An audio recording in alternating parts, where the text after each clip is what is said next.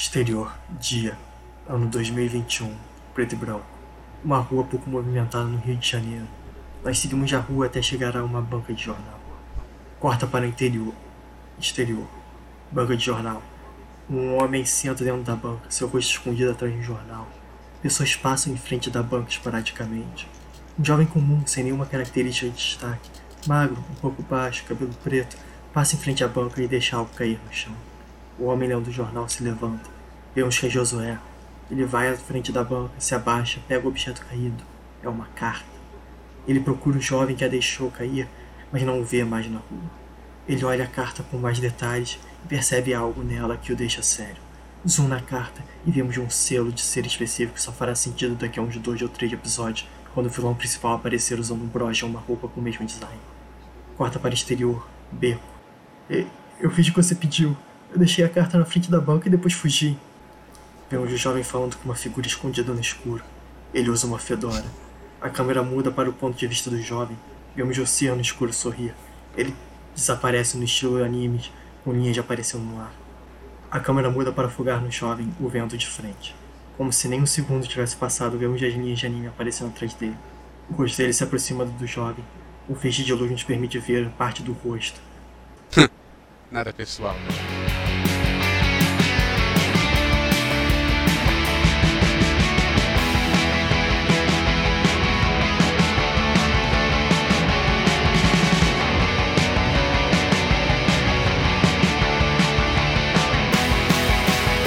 Bem-vindos à Banco do Josué, o podcast quadrinhos, onde um cara de exatas vive a sua fantasia de escrever um anime sob a desculpa de ser um podcast quadrinhos. Eu sou Alvarez, seu host, um cara de exatas. E aqui comigo nós temos. Sou o Jorge, cara de humanas, né? segundo o Alvarez. E aí, você já me conhece?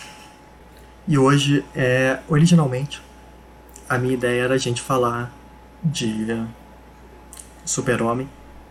Só que aí eu encontrei numa banca de jornal, em promoção, por metade do preço, Capitão Britânia.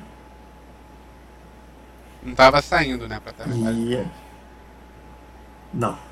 Esse quadrinho, originalmente, ele é de do início dos anos 80. Então não vendeu mesmo, por 40 anos. Mas já a versão comprei a versão encadernada que a Panini lançou em 2000 e pouco, 2015. E no Brasil, esse quadrinho ele só é chamado de Capitão Britânia. Ele não tem um subtítulo bonitinho, é... mas ele é vendido por causa de um dos autores dele, que é o Alan Moore. Já ouvi falar desse cara. Exato, porque ele é considerado um dos melhores escritores de quadrinhos de todos os tempos. É... Eu vou falar mais disso daqui a pouco, mas também esse quadrinho nos Estados Unidos, ele é originalmente, ele tem um subtítulo nos Estados Unidos, que é The Jasper Warp. No Brasil eles só chamam de Capitão Britânia do Alan Moore, que foi a única coisa do Capitão Britânico que o Alan Moore escreveu.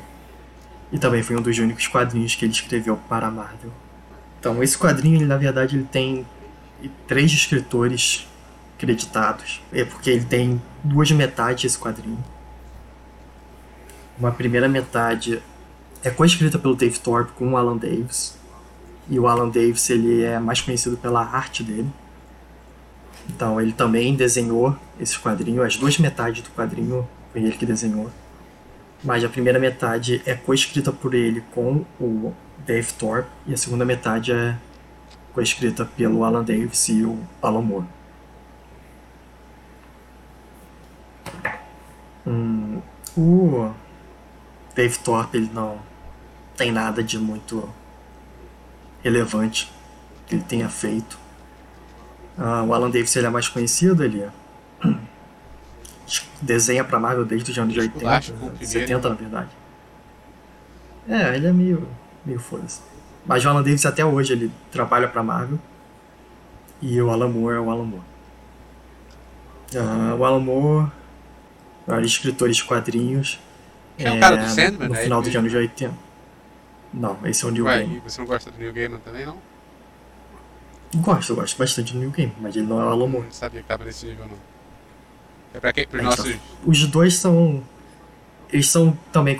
Ah, sim, eu entendi o que você tá falando. Sim, o, o New Gamer também é considerado um dos maiores quadrinistas.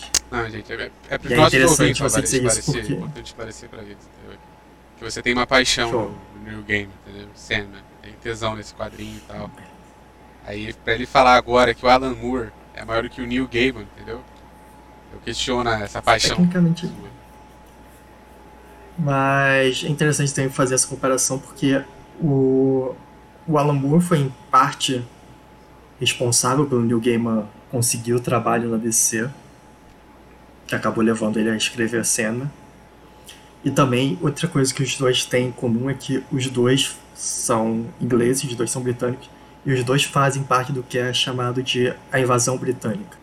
Que a invasão britânica é um título que eles dão, um nome que as pessoas dão comumente, para quando no final dos anos 70 e início dos anos 80 é, teve um fluxo muito grande de escritores britânicos indo para DC, principalmente para DC, alguns para Marvel, escrever quadrinhos de ter uma baita popularidade. Então você tem o Alan Moore, você tem o Grant Morrison, o Neil Gaiman foi mais no final da fase da invasão britânica, tem, tem outros. É... O Alan Moore, como eu disse, um dos maiores escritores, considerado um dos maiores escritores de quadrinhos, ah, escreveu Watchmen, é, escreveu Capitão Britânia, ah, também escreveu A Piada Mortal, é, o para o Homem que Tem Tudo, do Super-Homem, que também é considerado um dos grandes quadrinhos. E ele é maluco. Ah, não no sentido literal de doença mental, mas quase. No, quando ele fez aniversário, acho que 40, 40 anos, 40 ou 30 anos, eu não lembro agora. É, ele chamou os melhores amigos dele para um jantar e no final todo mundo se reuniu e pai, no final do jantar ele declarou que ele era um bruxo. Ele podia só estar bêbado, né? Não, não, ele, ele fala, ele conta essa história num documentário que fizeram da vida dele. E ele tava sóbrio quando ele fez o documentário. Mas a desculpa dele, a desculpa não, a razão dele, supostamente por trás disso, é que bruxos, na verdade, eram escritores, pessoas que dominavam as- a palavra.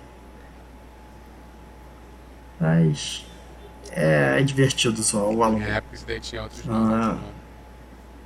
Ele também escreveu quadrinhos fora da DC, como o do Inferno, que é um quadrinho contando a história do Jack Stripador. Mentira, o Inferno de Ele Dante? escreve. Não, cara, do Inferno. O Inferno de Dante é escrito por Dante. Coincidência. Ele leva o nome na obra. É... Qual o nome do League of Extraordinary Men? É, Liga Extraordinária. A Liga Extraordinária. Ele também escreveu o quadrinho da Liga Extraordinária. Mentira, é dele? O filme é É, baseado eu não no sabia que o quadrinho quadrinho era baseado. Eu não sabia. Eu sabia que o filme era baseado no quadrinho, só não sabia que o quadrinho era dele. Ela dele terminou recentemente o último capítulo. E ele também escreveu Lost Girls, outro quadrinho interessante dele também, que mostra um pouco da loucura dele. É, Lost Girls é um quadrinho que ele escreveu e a esposa dele desenhou. E conta a história da Alice, dos Países das Maravilhas, a Dorothy, do Mágico de Oz, e a Wendy, do Peter Pan, elas já adultas se reunindo e contando as histórias das suas aventuras sexuais na Terra do Nunca, no País das Maravilhas e na Cidade A Esmeralda. gente viu uma foto aqui do Alan Moore rapidinho, né? Só falando pros nossos ouvintes, né? Ele parece muito o Hagrid em algumas fotos. Ele realmente tem um cara de meio de doido, então tudo bem, agora, agora eu aceito. E pelo visto ele, ele apareceu no filme da Liga Extraordinária, ele apareceu como sugerido. Aí eu fui ver as fotos dele realmente é uma mistura, mistura de Dumbledore meio doido assim com o Hagrid. É, o Alan Moore é uma pessoa interessante. É, Então, é, é isso que eu tenho a dizer sobre Alan Moore, cara, eu acho. É, outra coisa interessante sobre esse volume do Capitão Britânia é, como eu disse, tem duas fases. Tem uma fase que é escrita pelo Dave Top e uma parte que é escrita pelo Alan Moore. Nos Estados Unidos, eles só colecionam a parte escrita pelo Alan Moore. Então, se você comprar esse quadrinho nos Estados Unidos, versão americana só tem a parte do Alan Moore. Só que, para você entender a parte do Alan Moore, você precisa da parte do Dave Thorpe. Isso é uma coisa boa da versão brasileira, que no Brasil a Panini publicou os dois juntos. Então você tem as duas metades. Você tem a história completa. E também no Brasil eles publicaram a versão a partir de 1995, que foi quando a história foi colorida. Uh, cara, outra coisa interessante também que eu percebi enquanto estava lendo esse livro é que ele é bizarramente relevante. ele introduziu alguns conceitos e alguns personagens que são relevantes até hoje no universo Marvel. O que é bizarro porque é um quadrinho do Capitão Britânia.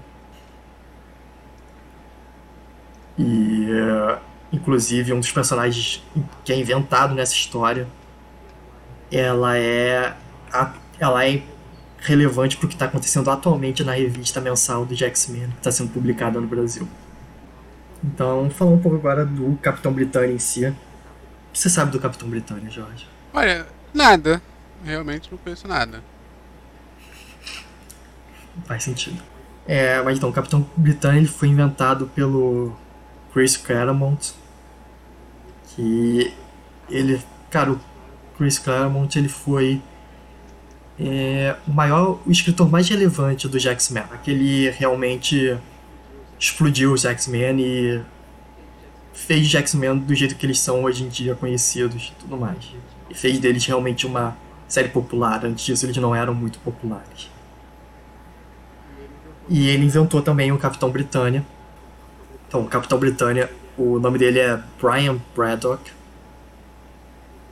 Ele é parte de uma família é, com grana inglesa. E ele tem dois irmãos. Ele tem uma irmã gêmea e um irmão mais velho.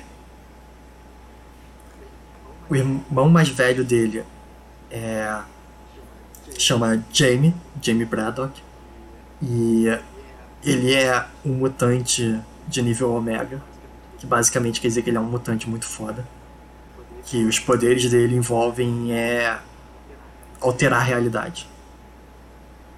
Já ouvi esse papo de alterar a realidade em algum lugar, hein? Sim, que é parecido com o nome do. O nome não, os poderes do filho do.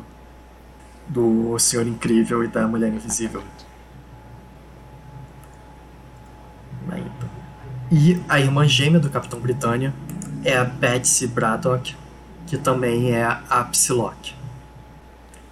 Então, é, nos anos 90, eles inventam. Eles, a Betsy Braddock e a Psylocke, que na verdade é uma mutante japonesa, elas mudaram de mente. Elas mudaram de corpo, vou colocar assim. A mente da da Braddock foi da Betsy foi colocada no corpo da Psylocke, que é uma mutante japonesa. A Betsy também é uma mutante por si só. E é uma história extremamente confusa e que nem eu entendo direito, porque eu não li muito do X-Men dessa época mas atualmente elas estão separadas. Então, atualmente no, nos quadrinhos você tem a Betsy, que ela. A Betsy, na verdade, atualmente é a Capitã Britânia, e a Psylocke é a Psylocke.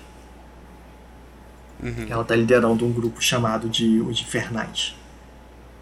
Então. É. é mais pra, no meio da história, quando o Alan Moore começa a escrever, ele faz um meio que um recap de tudo que da origem do Capitão Britânia. Mas basicamente eu vou fazer aqui para agilizar as coisas. O Brian, ele era um maluco inteligente, inglês, família rica e pá. Ele estudava física. E um dia tem um acidente no lugar. Eu não lembro se era no lugar onde ele trabalha ou se era na faculdade, mas é, tem uma explosão, fogo, papapá, ele começa, ele foge do lugar. E quando ele tá fugindo, ele ele tem uma visão. E nessa visão aparece para ele é, Merlin e a filha do Merlin. E elas oferecem pro Brian. É, ele pode pegar ou a, a espada do poder, que é a Excalibur, ou o amuleto da, da sabedoria. E eles dão a ele a escolha de qual que eles qual que ele vai escolher para lidar, para resolver os problemas lá e salvar geral. Uhum. E ele escolhe o amuleto e por causa disso eles falam, ok, você você tá sussa então. Você escolheu a sabedoria e não a, a arma. Então tá. Então você agora é o Capitão Britânia. E aí ele virou Capitão Britânia, e teve várias aventuras e é, em algum momento ele é levado para o extramundo. O extramundo é, ele é um lugar no universo Marvel onde todas as realidades se interceptam. E é nesse lugar existe também magia, papapá, e Avalon, e a Távola Redonda e a Inglaterra das histórias do Rei Arthur se localiza no extramundo. Então é onde também está o Berlim, Merlin, o Rei Arthur, e Morgana Le Fay, e toda essa galera da Távola Redonda tá lá. Então, e aí o Capitão Britânia, ele vai para lá, e ele também tem várias aventuras lá, ele tem Uh, eu vou entrar mais em detalhes do poder dele quando a gente entrar na história em si. E numa, na última história, antes do, do que, a gente, do que eu vou falar aqui, o, o, o Rei Arthur e o Merlin mandam o Capitão Britânia de volta para a Terra. Eles falam que vão mandar ele de volta para a Terra. É, uma coisa que você vai ver quando a gente entrar no quadrinho também é que tem poucas páginas por capítulo. São tecnicamente uns 20 capítulos desse livro. Mas é tipo, cada história, cada capítulo tem tipo 10 páginas. Porque a maioria desses quadrinhos foi escrita num modo de quadrinho que era tipo uns três quadrinhos diferentes por, por livro. Tá, então agora para a história em si, você tem uma, uma primeira introdução, porque como eu disse faz um tempo, desde que a última vez que o Capitão Britânia foi escrito. E essa parte é escrita pelo Dave Thor com o Alan Davis. E a arte é do Alan Davis também. É, e você vê que você começa com o Capitão Britânia e o, o meio que o companheiro dele, que é o Jack Thor, que é um elfo, que ele é meio foda-se. Não, ele é um elfo do extramundo e ele tem alguns poderes de viajar entre dimensões e um pouco de controle mental. É, e também você tem nesse início o Capitão Britânia falando sobre como o uniforme dele está mutando e como o cetro dele está desaparecendo. Então, antes dessa história, como funcionava o Capitão, o Capitão Britânia, ele tem poder de. Basicamente, ele tem o poder de viajar, de voar. E ele tem esse cetro que dava para ele um, um campo de força em volta do corpo dele, que gerava invulnerabilidade e um pouco de super força também. Uhum. É, como eles não querem mais ter que desenhar isso, o cetro desaparece e o e o uniforme dele passa a ser meio que um amplificador de poderes e a capacidade de voar e de gerar campo de força virar algo inato ao Brian. E o uniforme amplifica esses poderes, fazendo com que ele basicamente tenha todos os mesmos poderes, mas com uma nova fantasia e sem ter que carregar um cetro por aí. Então, o... eles viajam no, entre dimensões e quando ele chega na Terra, ele está no meio de um banco que está sendo assaltado por um grupo de pessoas fantasiadas como personagens do País das Maravilhas. Tem meio que um palhaço coringa meio meio bizarro. Um Jester. Exato. E você tem um um soldado, que é um valete do baralho, uma rainha vermelha, se não me engano é rainha vermelha, não sei se é. E você tem um outro cara com eles que é ele se chama de Jasper. E ele é meio que o líder desse grupo. E esse grupo eles são a Gangue Malu. E aí eles estão no meio dessa, desse assalto ao banco, então o Capitão Britânia começa a lutar com eles. E o Capitão Britânia, como eu falei, ele mudou de. Ele perdeu o cetro e mudou de fantasia nessa viagem. Então ele ainda está experimentando com os poderes dele e como ele usa. E durante essa luta ele percebe é, algumas coisas estranhas que indicam para ele que ele não está na terra que ele se lembra, na terra dele. É, uma dessas coisas é que quando ele encontra a polícia, a polícia atira com armas de fogo. E a polícia da Inglaterra não deveria ter arma de fogo. Eita. Nem hoje em dia. E aí ele também percebe que a, a moeda, o dinheiro, tá ligado? Desse mundo é estranho. E que tem um pôster pro, pra reeleger o Partido Nacional Britânico. Mas a pessoa que tá no cartaz é cara de mal. Mas é, cara, é pra sinalizar que tem alguma coisa errada. É. Que é um partido um pouco pelo menos dentro do quadrinho eu não realmente conheço, não sei se existe realmente um partido nacional britânico, mas partidos políticos colocam nacional no seu título não costumam ser boa coisa. E aí o Capitão Britânia ele, ele foge dali, depois que a polícia. E também a polícia não reconhece ele. Então ele foge dali com o Jack Daw. E eles encontram um grupo de mendigos na rua. E eles tentam entender o que está rolando. É, o Jack Daw fica bêbado porque eles salvam um casal de mendigos e aí eles oferecem bebida para eles e o Jack Thor só pega a garrafa e vira, porque são início dos anos 80, então foda-se. É... E enquanto isso ele percebe, ele continua percebendo que tem alguma coisa estranha e tudo mais, e ele vê que tem um, uma máquina gigante de uns 3 metros que começa a atacar as pessoas. Primeiro, depois que o Jack Daw fica bêbado, o Capitão Britânia manda, porque o Jack Daw tem o poder de pular entre dimensões. Então o Capitão Britânia manda o Jack Daw voltar para o extramundo e tentar entender, falar com Merlin e entender para que lugar que eles foram enviados. Que não é a terra original do Capitão Britânia. Aí você tem uma primeira luta que aparece uma criatura que é um robô, que é uma máquina de lavar. O Capitão Britânia vai lutar contra o robô porque o robô ataca o grupo de mendigos que ele está conversando. E esse robô está falando sobre matar humanos, sobre como eles foram jogados no lixo e quando os componentes ainda funcionam. E o Capitão Britânia nesse início ainda não está entendendo o que está rolando e nem você, o leitor, está entendendo o que está rolando. Eles estão em Londres, estão na ponte ali de Londres. É, o Capitão Britânia começa a lutar contra esse robô gigante e aparece o exército britânico. E o exército britânico começa também a lutar contra o robô e eles veem o Capitão Britânia e eles começam a atirar no Capitão Britânia também. O que ele não consegue entender porque supostamente o Capitão Britânia ele então, o Capitão Britânia, algo que eu esqueci de falar, ele é reconhecido pelo, pelo governo inglês. Ah, então protetor ele é, tipo, da Inglaterra. Ele não é considerado assim uma ameaça, né? Ele é reconhecido Isso, como uma pessoa é, tipo, que ajuda. Isso. A, a, ele trabalha pra rainha. Quando Uhum. ele tá na Terra. Já deu uns beijos nela? É a mesma rainha da vida real? É essa mesmo. Que safada. Então essa pergunta vale mais ainda.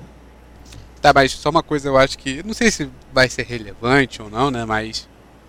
É que quando você falou do robô, né? é, o Capitão Britânico tá lutando contra ele e o, e o robô meio que vai se adaptando, né? Sim, A luta, tipo. isso é ah lá. relevante. Ah, é, isso é o quê? Isso é relevante. É, não, eu acho que você não falou, não- você não falou, não falou, tipo, dando atenção, atenção assim. É, é, é estilo, como é que é? Aquele cara que mata o, o super-homem? Apocalipse? Apocalipse, tava pensando em qualquer outra coisa, abominação, ah, sei lá. Tipo, A é, tipo Apocalipse, ele, é, exato. É, ele vai lá lutar, tá lutando aqui com o robô e o robô vai só, tipo, meio que se sentindo. Tipo assim, ah, com raiva da, da humanidade, né? Você falou, tipo assim, com raiva, Sim. tipo, ah, vocês nos deixaram de lado, nos, é, Sim, desfizeram no de nós ainda com peças funcionais e tal.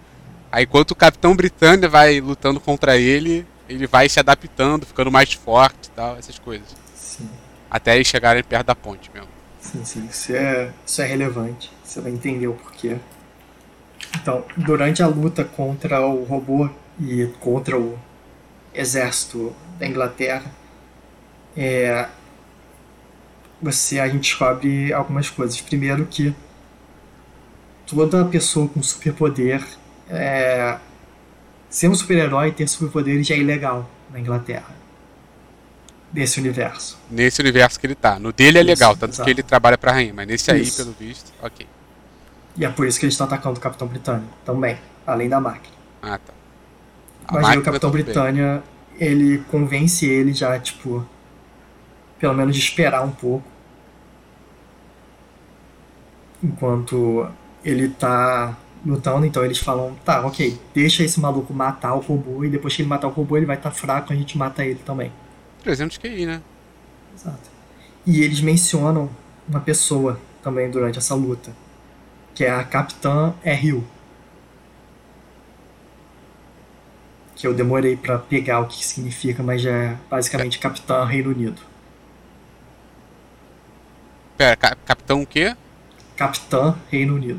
Que depois a gente descobre que é a Capitã Britânia desse universo, em que o Capitão Britânia tá agora. Então, o Capitão Britânia ele vai, ele luta contra o robô, ele consegue mais ou menos derrotar o robô. Só que ele também percebeu o que você falou, que o robô tá se adaptando e tudo mais. E ele resolve. Quando ele quase destrói o robô, ele percebe que o robô tá tentando voltar pra casa. É tipo ET. Isso. Não exatamente, ele tá tentando voltar pra casa porque ele tá fudido e ele quer se reconstruir. E aí o Capitão Britânia ele deixa o robô vivo e ele segue o robô pra ver onde, de onde que ele veio, o que aconteceu, como é que ele. que porra tá acontecendo.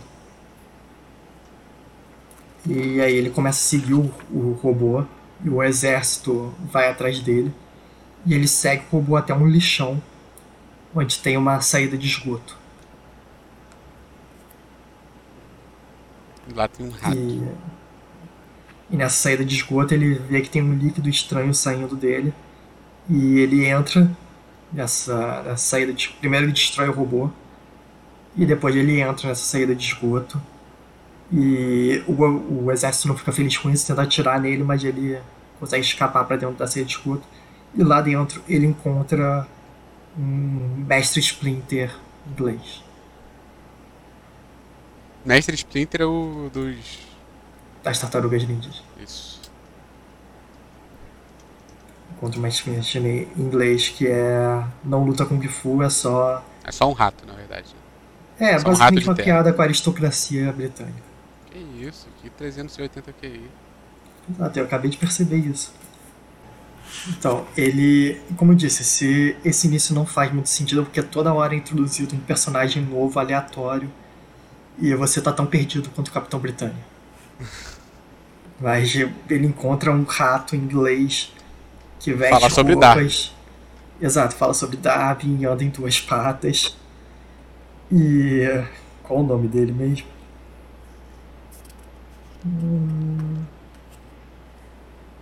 Algerone. Alger... É, Algeron. Algernon. Algernon, isso.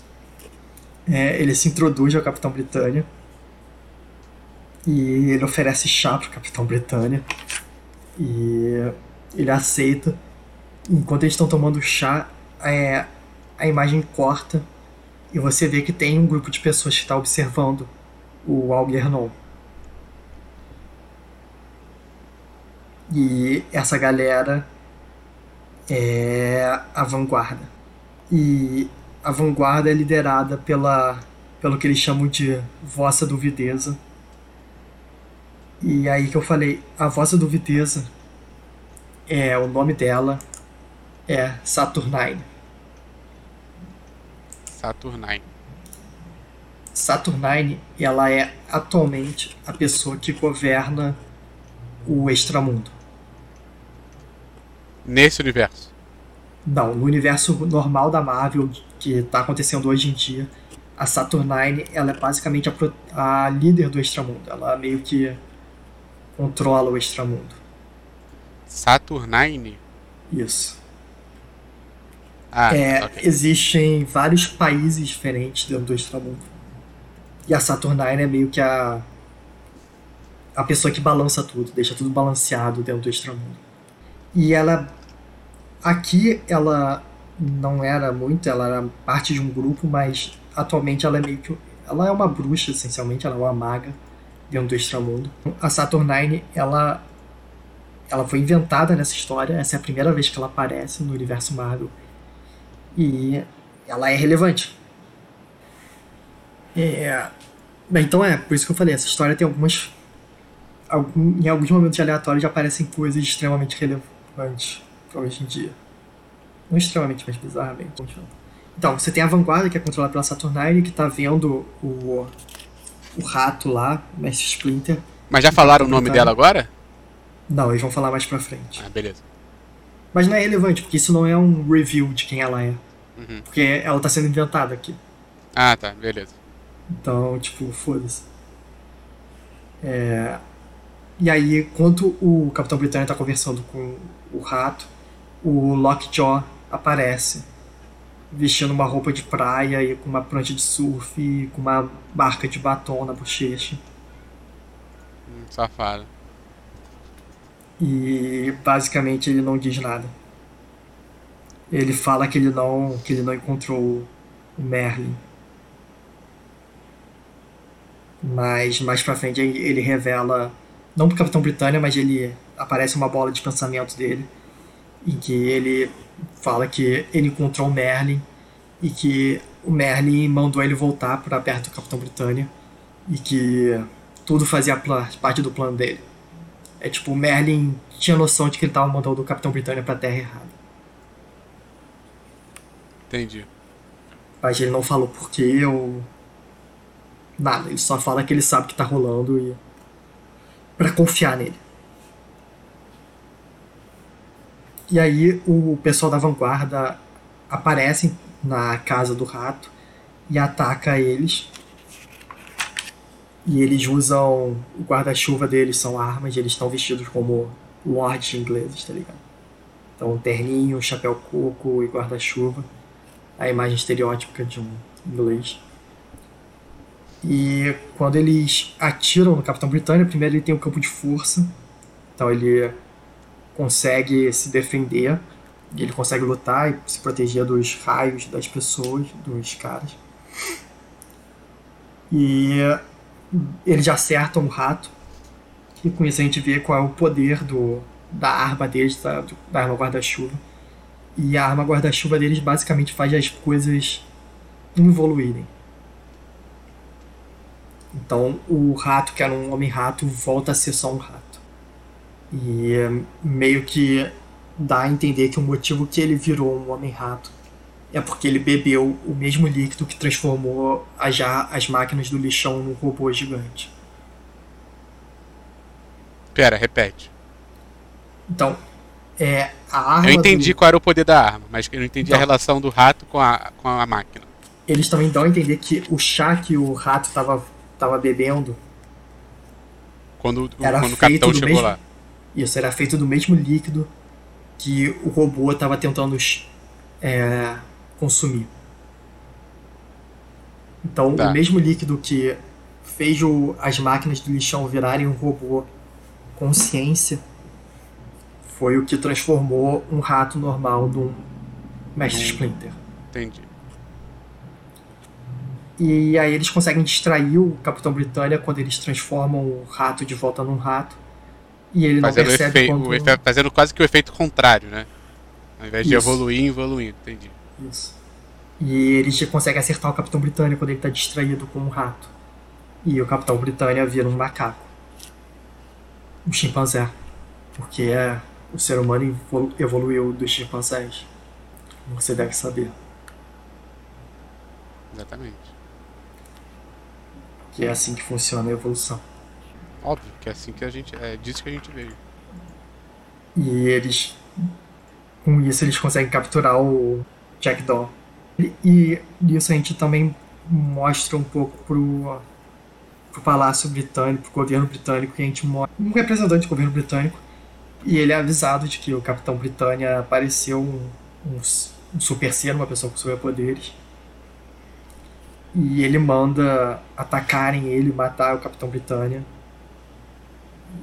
É, mostrando ainda mais que tem alguma coisa estranha com o governo britânico. Aí a Saturnine, pela primeira vez, ela se apresenta. Ela fala que ela se chama Saturnine. E ela mostra qual é o plano dela. E basicamente é, é, ela é parte de um grupo extradimensional que é responsável por é, cuidar do multiverso. E que essa Terra, esse, esse universo onde eles estão, ele é tão. É, ele está muito mais atrasado que todos os outros universos. E, então, e que isso pode acabar fazendo com que os outros universos também é, parem de evoluir. Então, o grupo dela, o objetivo deles é ir para esse universo e eles vão usar um líquido, que é o líquido que o rato estava tomando e que a maga estava tomando, para evoluir as pessoas. Tá. E enquanto eles estão conversando com isso, o, o Capitão Britânia, no formato chimpanzé, encontra uma poça do líquido e ele toma o líquido e ele volta e ele evolui de novo para um homem branco. é, e aí ele vai, ele salva o Jack Daw, ele mete um mata-leão na Saturnine.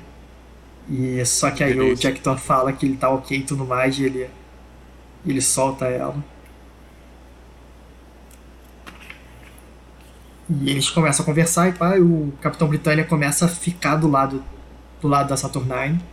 Ele começa a entender o ponto dela e ele fica do lado dela, basicamente, ele, ele aceita.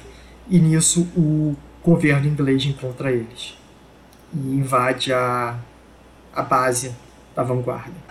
E o grupo do governo que está fazendo isso se chama a Tropa do Status, porque eles mantêm o status quo da sociedade. Uhum. Eu, o Capitão Britânia tenta primeiro argumentar com a tropa do status para tentar não resolver isso de forma violenta, porque ele ainda quer defender o governo inglês.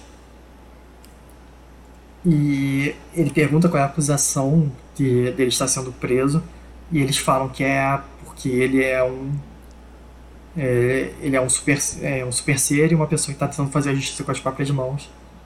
Então tem um decreto que faz com que todos os vigilantes sejam fora da lei. E aí eles começam uma luta. No meio dessa luta, eles usam uma máquina para identificar os poderes do Capitão Britânia, e é aí que tem a exposição mostrando que ele tem 1,93 de altura, Eu entendi. Ele tem quilos. de 77 a 180 quilos? Não, 77 e 180 gramas. Ah, tá. E ele tem uma. Ele é geneticamente avançado, aurora eletromagnética, a superfície controlável mentalmente, que é o campo de força. E o traje dele amplifica as ondas cerebrais e os poderes dele. Então, super força e campo de força. E que a forma de derrotar ele seria é, afetando a concentração dele, fazendo com que ele não pudesse mais usar o seu campo de força e com isso atacar ele. Então começa uma luta, tem uma galera que é morta. Tem uma das minhas frases favoritas do quadrinho que é durante a luta um dos uma das pessoas da tropa do status fala é, a tecnologia dele já é muito avançada, eles devem ser comunas. e tem a galera levando tiro, galera morrendo. A Saturnine consegue derrotar duas pessoas sozinho. E nisso eles conseguem distrair o Capitão Britânia e conseguem acertar ele com um raio. E eles começam a bater nele. E ele tá. E um cara puxa uma bazuca para atirar nele. Só que quando ele vai atirar no Capitão Britânia, o Jack Doss se mete na frente E ele leva um tiro de bazuca e ele morre. Amém, né? Bicho chato. Exato. E foi por isso que eu falei que o Jack Daw não, não importa muito, porque ele morre. É, spoiler, ele não morreu realmente. Mas ele vai morrer daqui a umas 20 páginas. Eles acabam conseguindo fugir, a vanguarda consegue fugir. E eles levam com eles os fluidos. É, o nome do fluido é impulso.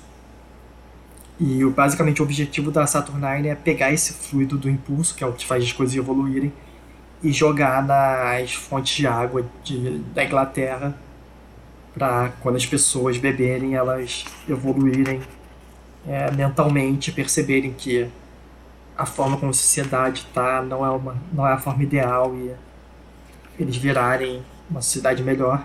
E isso é demonstrado quando o Capitão Britânia joga o fluido na tropa dos estados e eles começam a repensar sobre tudo que eles estão fazendo. E obviamente um deles vira para Saturnine e fala eu devo estar louco de querer atirar numa moça tão linda. Puta que pariu. porque quando você evolui você percebe isso Nossa, quem é aquela pessoa? Esse cara bonitão aí. esse é o Capitão Britânia Do nada ele ficou 10 mil vezes mais bonito. Obviamente, caralho, é anos de 80 e ele é um homem branco rico, Loiro. loiro. Porra, GG. Esse Capitão Britânia aí, nessa, nessas imagens dele sem, sem queixo, me lembrou muito um herói famoso de um desenho infantil chamado Queixo Rubro. Me lembrou um pouco ele. É isso que o Desculpa tá fazendo piada, porra. Exatamente. Mas. Aí é, aí tem um pouco de um, algumas histórias do Capitão Britânia. Ele ajuda uma criancinha negra que tá sofrendo bullying nas ruas. É, tem uma outra. Tem alguns capítulos que são filler, tá ligado? E depois tem um outro que ele. Tem uma história de Romeu e Julieta, tá ligado? Que tem dois amigos, só que eles são. Eles moram em bairros diferentes. E o cara de um bairro quer visitar a amiga no outro bairro, só que a gangue que cuida desse outro bairro ataca ele porque ele é do bairro inimigo. E aí o Capitão Britânia ajuda eles. E nisso também eles mostram que o Jack Daw tá vivo junto do Merlin. O Merlin teletransportou o Jack Daw antes dele morrer. E ele tá com cuidando dele lá no extramundo. Enquanto eles observam o Capitão Britânia. Acabou essa história? Ah, são só duas historiazinhas meio filler. Isso é só pra mostrar, tipo, é meio que filler pra mostrar o que eles querem dizer quando eles dizem que a Inglaterra, que o mundo tá involuído. Tá atrasado evolutivamente, tá ligado? Eles mostram que tem muita, tem muita gente pobre, tem muitas gangues, as pessoas lutam por nada. E, é, e o governo é autoritário.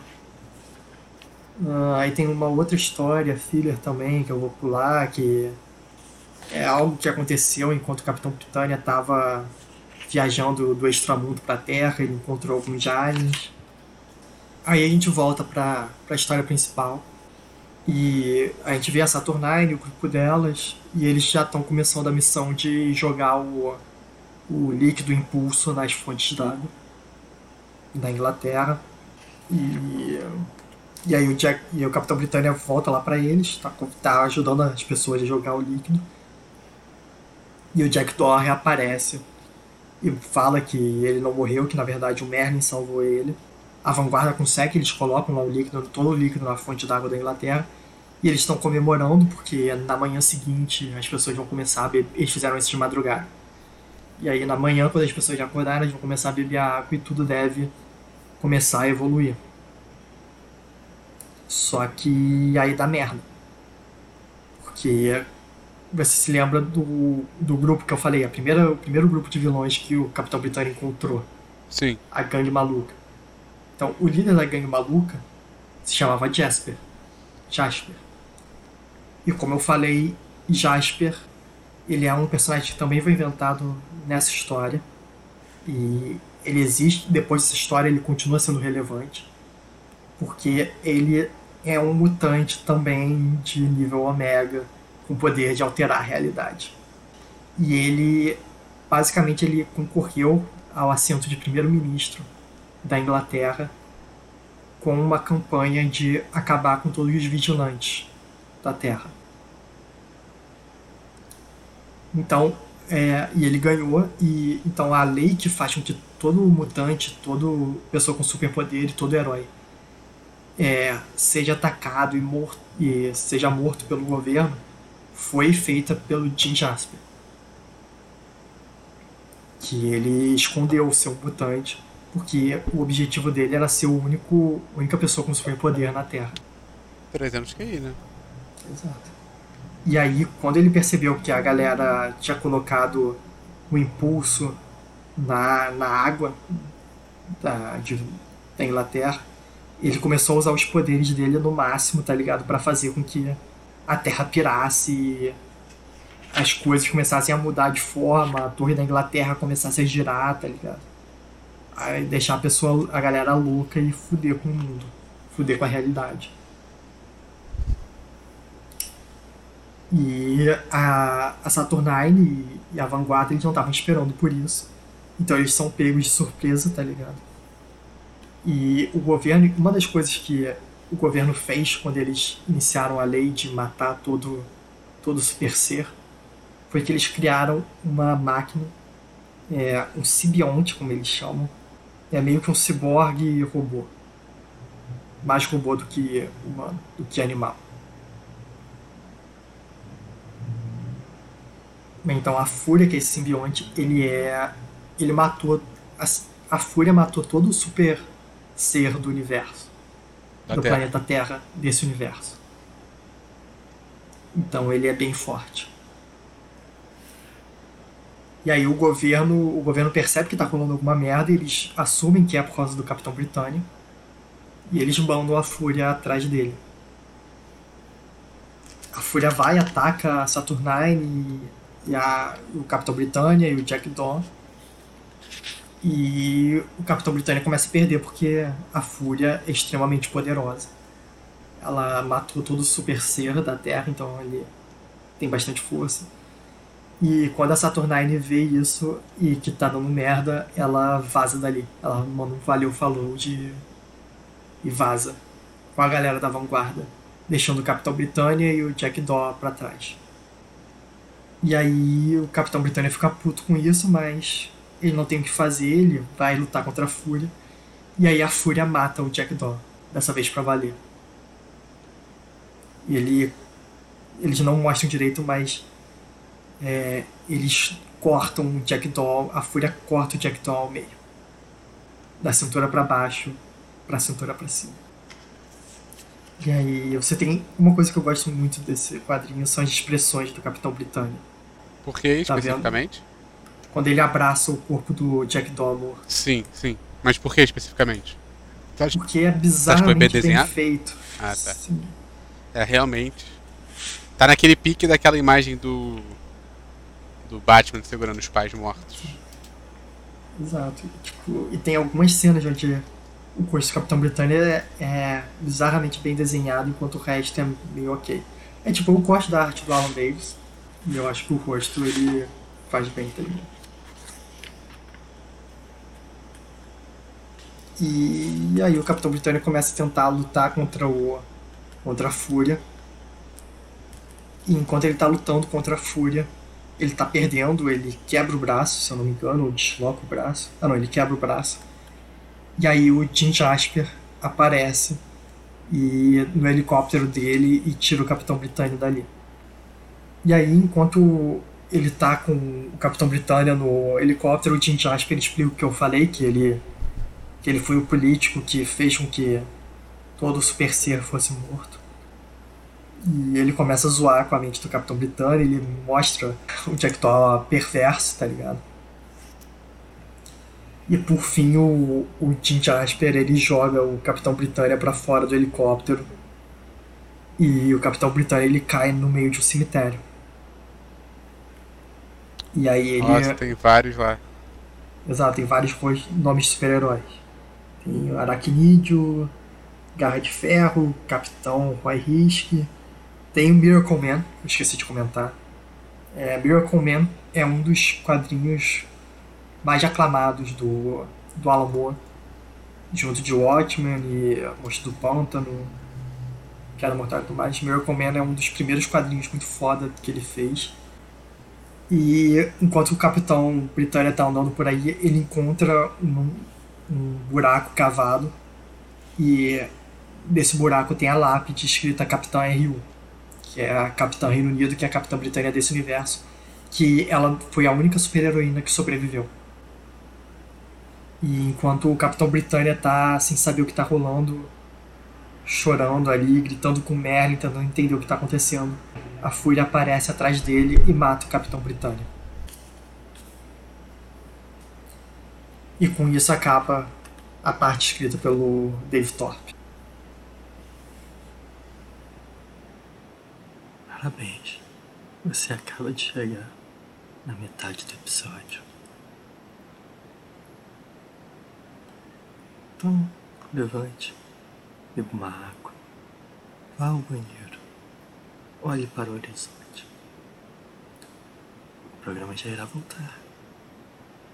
Nós veremos o que acontecerá ao Capitão Britânia. O episódio está voltando. E começa a parte do Moore e você reconhece que a parte do Moore. Porque começa com uma página quase toda de texto, um discurso existencialista sobre a vida e a morte, a vida após a morte, e se tem alguma coisa. E essa cena é interessante porque ela tem todo esse discurso enquanto tá dando zoom. Tipo, começa no espaço e tem uma lua e vai dando zoom, zoom, zoom. Até chegar num, numa pessoa, duas pessoas conversando. E isso para mim parece muito com o, a primeira página de Watchmen, que começa no botão do, do comediante e vai dando zoom out enquanto tem o discurso do, do Rorschach. Que É, eu não acho que pra você não significa nada. Mas eu acho engraçado como isso foi. É, Capitão Britânia foi escrito uns três anos antes do, do Watchmen, mas tem essa semelhança. E tá tendo essa, essa conversa, essa conversa sobre a vida após a morte e tudo mais. É uma conversa entre o Merlin e a filha dele.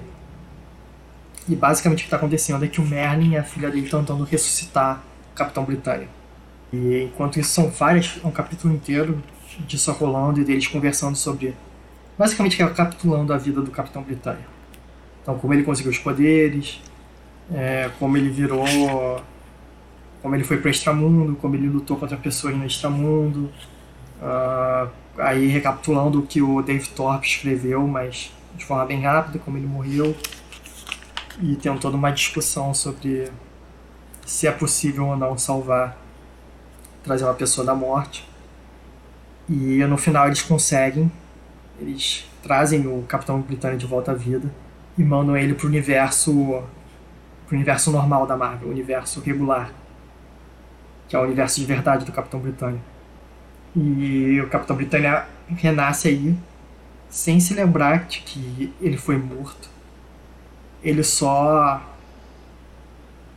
Ele se lembra dele no cemitério chorando lá, sem saber o que está acontecendo.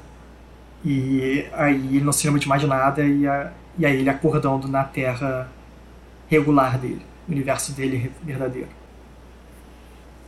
Tá, E é só isso esse primeiro capítulo. ok. É, mais tranquilo, né? Ah, é. Esse capítulo também tem, na última página, mostra a Capitã Reino Unido é, passando mal no, no outro universo que o Capitão Britânia morreu. Ela passando mal e mostra a Fúria e escrito que ela nunca desiste, que a Fúria nunca desiste. Então dá a entender que a Fúria vai voltar a aparecer e a Capitã Reino Unido também. Mas eu não entendi, como é, por que, que o Merlin tem várias dessas formas? É pra ele. Cara, você sabe qual é a, con- a história do Merlin, a origem do Merlin? Não. Merlin é filho do diabo. Filho? Isso. Tá. Ele é um filho do diabo, ele nasce velho e vai ficando novo, Ok. tipo o Benjamin Button. Esse é a história do Merlin.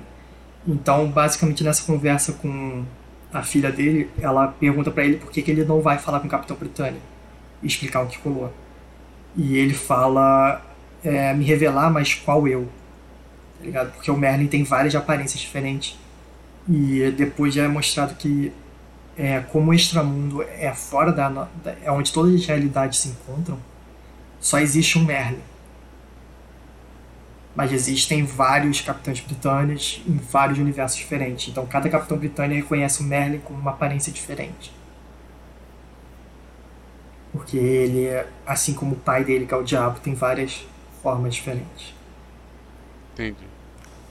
E aí a gente está de volta na Inglaterra. E o Capitão Britânia primeiro ele pega um táxi para casa dele. E uma história anterior, é, a casa dele tinha sido bombardeada. E eu vou dar uma, uma speedrun nesse capítulo, porque ele não é tão relevante assim, mas é, o Capitão Britânia ele chega na casa dele e ele consegue ver a casa dele inteira, mas o motorista do táxi vê um bando de destroços do bombardeio. E o Capitão Britânia entra na casa e ele encontra a casa dele inteira e ele encontra na casa dele a velha empregada da casa. E ele não entende por que ela tá ali e ela fala que vai avisar os pais dele de que ele voltou para casa. Só que os pais do Capitão Britânia, eles morreram. Antes mesmo do bombardeio, eles tinham sido mortos porque o pai dele criou um supercomputador dentro da casa e esse supercomputador ganhou consciência e matou os pais dele. E aí o Capitão Britânico começa a andar pela casa e ele começa a ter umas visões do passado dele e de como ele poderia ter salvo os pais, só que ele preferiu ir fuder com a namorada. Quem não? E aí quando ele chegou em casa depois, ele já tinha encontrado os pais mortos, ele tá andando pela casa e ele vai pro sótão onde os pais morreram e ele encontra os restos mortais dos pais dele. E os restos mortais começam a falar com ele, os ossos dos pais começam a falar com ele e a mãe tá defendendo ele, só que o pai tá falando que ele fez merda, que ele devia ter ajudado eles, devia ter salvado eles. E, uh, e tá fudendo com a mente dele. E no, final o Capitão Britânia, ele tá. Ele. É humor, então ele basicamente ele pede para ser morto. Ele tenta se matar. Só que quando ele vai se matar, ele percebe que tudo aquilo é um holograma e de que o supercomputador ainda está vivo e está manipulando ele. Então ele começa a destruir o supercomputador e ele encontra uma caverna e o supercomputador transformou a caverna num mega computador, num mega processador. E o Capitão Britânia consegue desativar o computador. E aí o Capitão Britânia consegue desativar o robô e ele basicamente transforma a casa dele numa nova base. Aí ele descobre que a casa dele não foi realmente bombardeada. Foi também o supercomputador que colocou um holograma em volta da casa e fez parecer que ela estava destruída. E aí o, o Capitão Britânia ele resolve usar a casa dele como uma base de operações, porque todo mundo acha que é uma casa destruída, mas na verdade. A casa dele está inteira. E por acaso a empregada que eu mencionei, ela tá viva o supercomputador estava manipulando a mente dela também. Hum. Esse supercomputador é esperto. E a gente vai pro próximo capítulo onde o Capitão Britânico ele recebe uma ligação da irmã dele, que é a Betsy Braddock. E nessa época ela ainda não é a capitã, a, desculpa, a Psylocke. E ela ligou pro Capitão Britânico e ela tá chamando ele porque tá rolando. Ela fala que ela tá em perigo. E a Betsy, antes mesmo dela virar Psylocke, ela já tinha alguns poderes de telepatia. Ela é uma mutante. É tipo só o, o Brian, que não é mutante da família. Em vez disso, ele é o Capitão Britânico. Uhum. E ele encontra com a irmã dele e ela revela que quando um pouco depois dele desaparecer, que ele não desapareceu, ele foi para o extramundo, ela se juntou a esse grupo chamado Strike, que é uma shield britânica, e eles estavam fazendo um grupo de uma divisão de telepatas. E como a Patsy é uma telepata mutante, ele, ela fazia parte. Só que aí um grupo de vilões, é, de agentes secretos, terroristas britânicos, é, se infiltrou na Strike e eles começaram a tentar, tentar tomar o poder do, da Strike. Só que, como os telepatas já eram telepatas, eles perceberam antes de todo mundo que isso estava acontecendo. E aí eles começaram a caçar os telepatas, esse grupo de vilões. E aí os telepatas fugiram, e é isso que tá rolando. O, a Betsy chamou o Brian porque eles estão fugindo. E tem alguém caçando todos os telepatas. E aí o, o Brian começa. vai com ela, e aí um dos telepatas do grupo é morta, e aí o Brian consegue chegar lá e interceptar o assassino. E o assassino, ele é. Ele se chama Mestre Assassino. Bonitão ele. E ele é um vilão que já tinha encontrado o Capitão Britânia antes. E. É, não importa muito. Ele é só um mega assassino dos anos 80 que não. 70 na real. Que não tem muita relevância hoje em dia. A gente começa a lutar e o Capitão Britânia ele tá perdendo de início, mas ele ainda tá lidando com tipo, ele acabou de renascer, ressuscitar na verdade.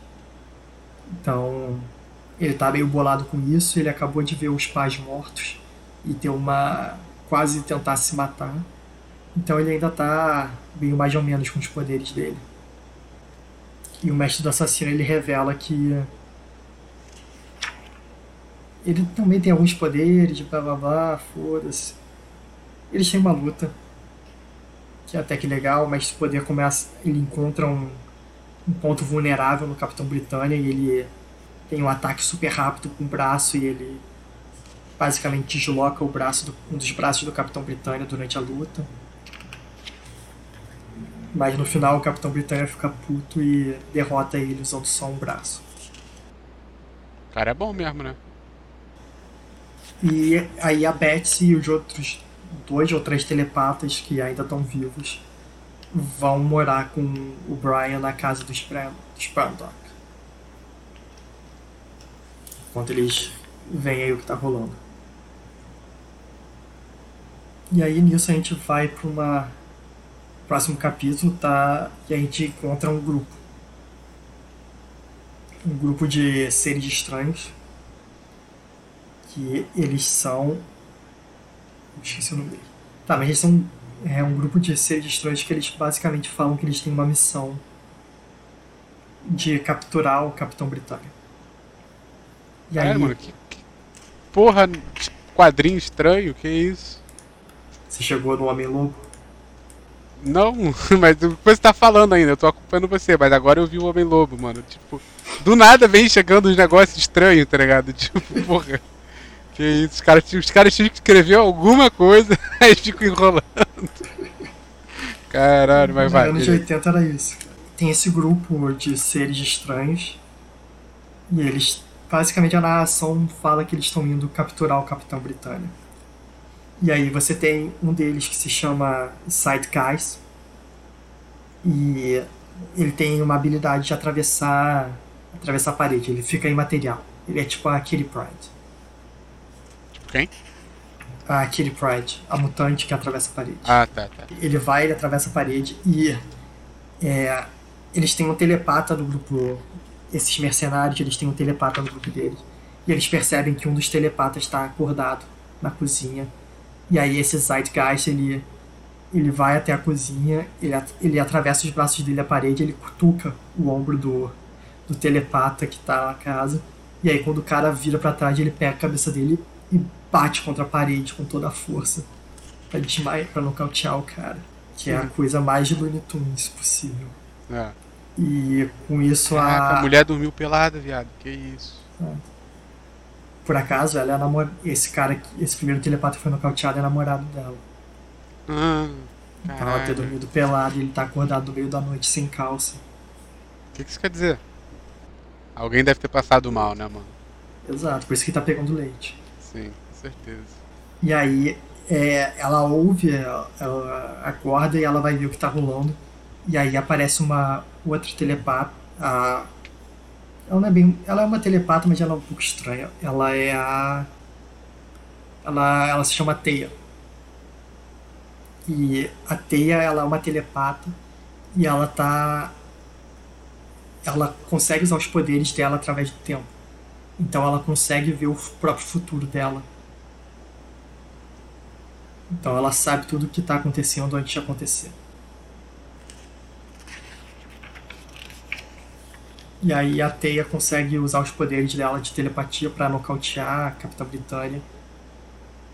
E eles checam, todo mundo mais está dormindo na casa e eles vão até o quarto do Brian. Só que o Brian é foda, então ele já, ele já tá acordado e só tá fingindo que tá dormindo quando eles entram no quarto dele. E aí quando eles Meu entram, ele vira pro lado e fala quem são vocês? E a gente vê esse grupo de pessoas completamente normal. Né? Que coisa, mano. É. Essa mulher na E- esquerda não é a filha do Merlin? Não. Ela Ah, parece um pouco, mas não. É. Só gente bonita. o- Exato. Ela tem os poderes de voar e mexer com a cabeça das pessoas também. E alguns poderes de energia também. Caraca, o maluco E- saiu lutando pelado, viado. E aí também se introduz o líder desse, desse grupo. Primeiro ele introduz. Ele se introduz, ele diz que o nome dele é Cão de Guerra. E o grupo. Esse grupo de mercenários se chama Poder Executivo. Tinha que ser parecido com o Bolsonaro. E aí o. Caralho. E aí o Brian ele começa a lutar pelado com eles. E aí é ele consegue pegar a roupa dele e a fantasia dele, ele muda de roupa e ele, ele mete um soco na, na nuca da, da teia, que é basicamente uma velha sem nenhuma habilidade física. E aí o, o cão de caça, o cão de caça, nome, cão de guerra, ele ele fala pro Capitão Britânico esperar que na verdade eles não estão ali para sequestrar ele. Eles estão ali de forma pacífica. E o que está acontecendo é que a Saturnine está sendo julgada pelo que aconteceu no outro universo. Ela tá no meio de um julgamento. E ele tá pouco se fudendo. Exato, ele tá puto porque ela abandonou ele naquele universo e o Jack Daw morreu lá e ele morreu lá. E a Saturnine mandou o cão de guerra e a Poder Executivo para pegar o Capitão Britânia e levar ele porque ele é a única pessoa que tá viva daquele universo que viu o que aconteceu. Ele é a única testemunha que pode defender ela. E aí tem uma discussãozinha, mas no final eles a mulher que você falou que parece a filha do Merlin, ela fode com a cabeça do, do Capitão Britânia, desmaiando ele. E aí eles levam ele pra esse outro universo. Pra esse outro universo não, pra esse lugar fora dos universos que ela tá sendo julgada. Que não é o extramundo. Mas eles não definem exatamente onde é. Eles chamam de uma terra que não é terra. Aí é, o próximo capítulo começa com eles na nave do Poder Executivo.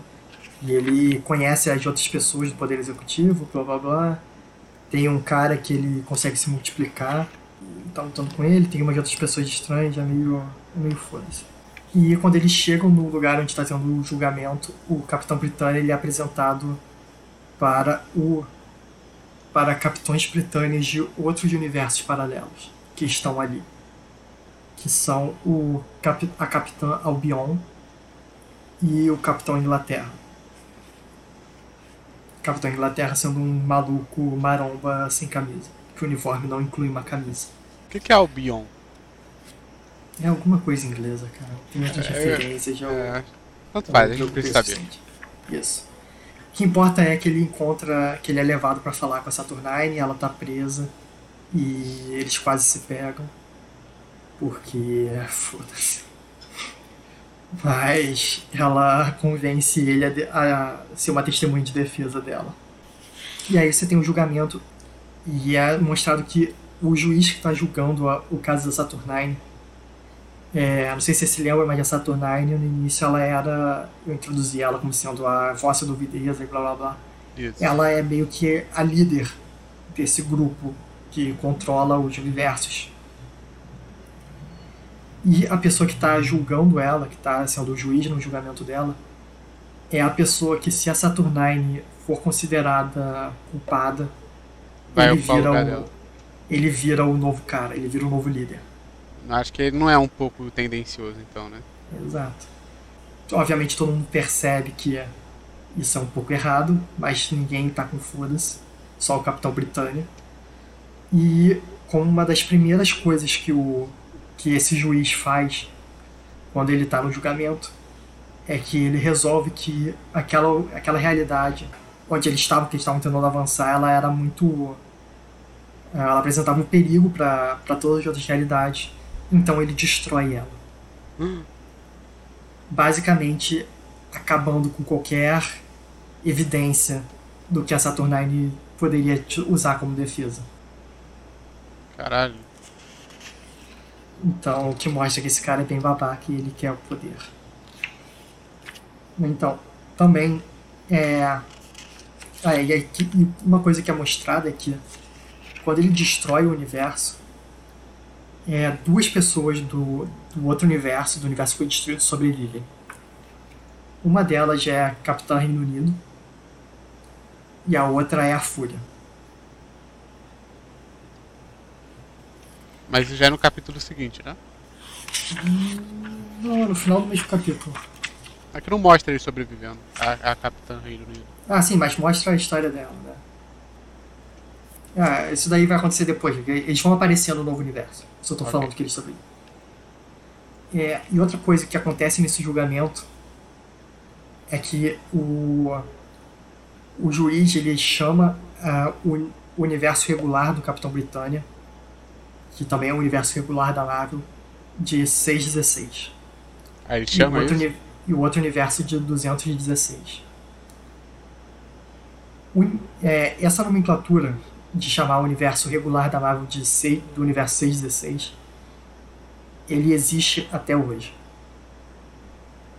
E ele foi inventado pelo Alan Moore nesse quadrinho. Foi inventado nesse quadrinho? Exato. Caralho. Então, tipo, é isso que eu falei quando esse quadrinho do nada é relevante. Sem você esperar.